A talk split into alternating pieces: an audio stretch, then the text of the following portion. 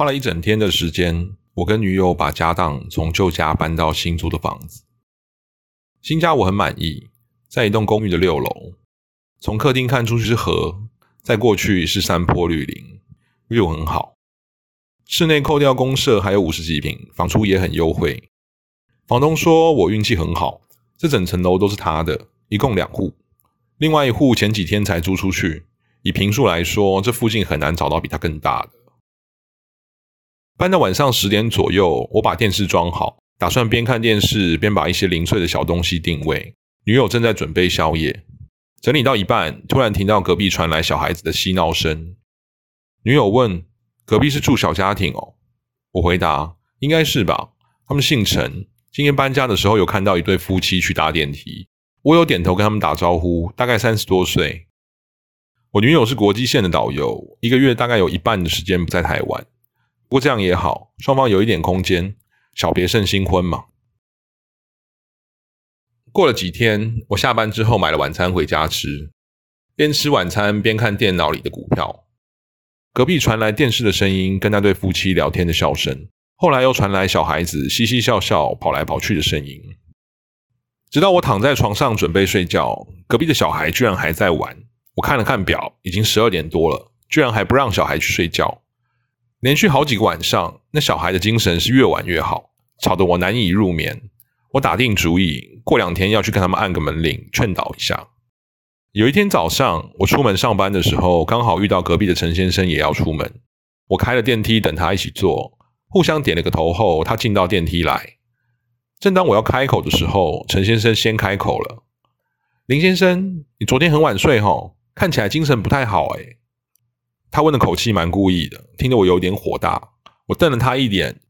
当然啊，电梯门开了，我挥了个手，大步走出电梯。前脚才刚出电梯，我就开始后悔了。毕竟他是邻居，我不应该这么尖锐，把关系打坏。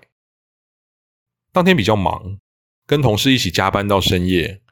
隔天是周末，再加上我女友出国，所以同事 A 跟 B 起哄。要去我的新家参观，顺便喝一杯。到了我家，我们才刚喝没几杯，就听到隔壁的小鬼又开始闹了。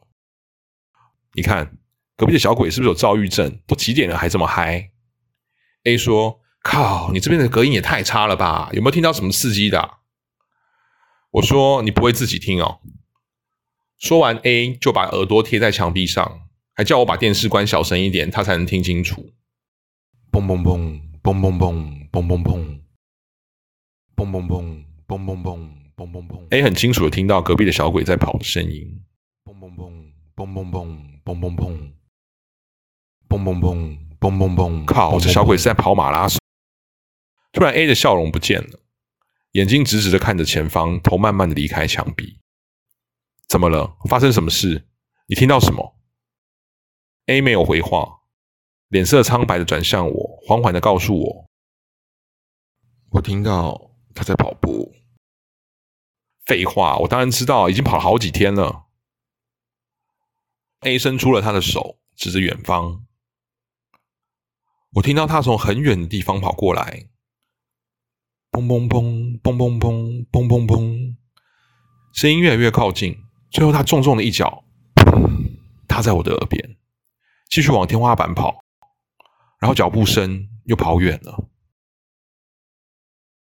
什么？你确定他不是踢墙壁？A 有点激动的说：“我说他从我耳朵边踏过，跑在墙壁上。”我们都沉默了。B 打破了沉默：“啊，你一定是喝多了啦。”A 很生气：“拜托，我才喝三罐，不信你自己来听听看。”说完，B 就把耳朵贴在墙壁上，眼睛看着我：“没有。”我什么都没有听到，没有人在跑。A 听完有点生气的骂了一句脏话，坐在沙发上。好啦，算了，你应该是听错了。这话其实也是说给我自己听的，毕竟我还要留下来面对。A 看了看我，不说话，摇摇头。B 说：“好啦好啦，我们该走了，我还要载你回去，不要弄得太晚。”我送他们两个去搭电梯，就在电梯要关上的时候，A 突然用手把门压开，看着我说：“阿林。”我真的没有听错。目送他们的电梯关上，我转身回家，眼睛看着隔壁的大门，心里想：太晚了，明天再问好了。因为是周末，隔天我睡到十一点多才起床。我随意烤了吐司当做早餐。当我拿着吐司走向客厅的时候，经过了昨天 A 耳朵贴着的地方。当下我打定主意，今天一定要跟隔壁的陈先生问清楚。草草的吃完早餐后，我来到了隔壁的门口，按下了电铃。隔壁的陈先生出来应门：“嗨，陈先生早啊，那个那个，我有些事情想跟你讲。啊，你太太不在哦。”陈先生说：“早啊，她去买东西了。她是我女朋友啦，我们还没结婚。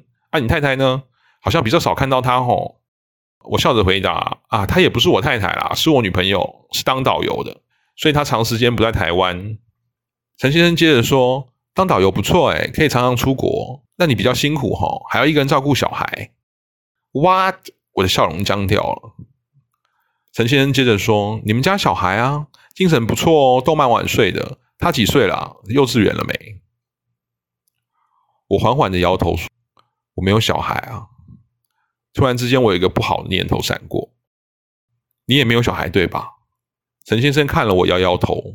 我们的脸色都很难看。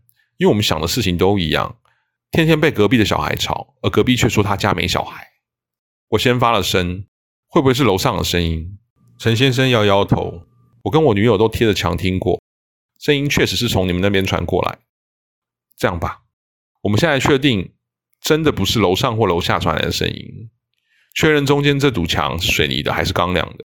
如果是钢梁的，那有回音的机会会大的很多。我们约定好。各自回客厅，然后把墙的厚度比出来。我回到客厅后，手扶着客厅的墙壁，把头探出窗外。我看到陈先生也在做一样的事，从他那边的窗户探出头来。就在我们两个眼神对到的一瞬间，我的全身开始发麻，两个人的眼神都变得难看到了极点。陈先生依旧还是陈先生，他并没有少颗眼睛或者多了一根脚，只是我们两户的中间还有一扇窗。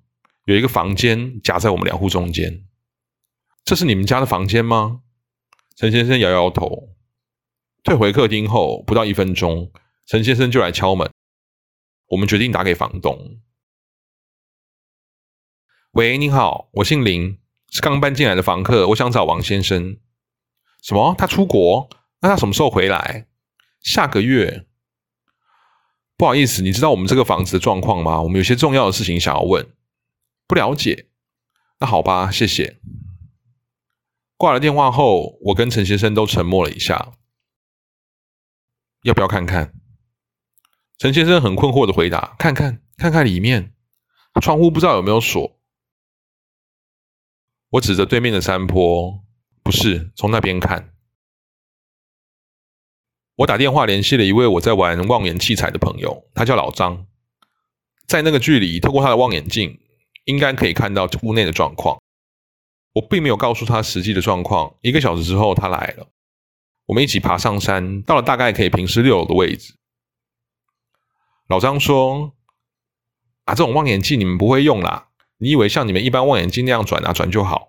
你这个外行，光测距离调焦就搞死你。你告诉我是哪里，我先帮你调。”我指了指我们那栋公寓。老张开始看着望远镜调焦了，嘴巴问：“是几楼啊？”六楼，我跟陈先生同时回答：“六楼啊，我看看很清楚啊。你们两个也真奇怪，大白天的拿着望远镜看自己家。”陈先生，你们家小孩是不是知道我们在这啊？他一直在跟我们挥手，哎，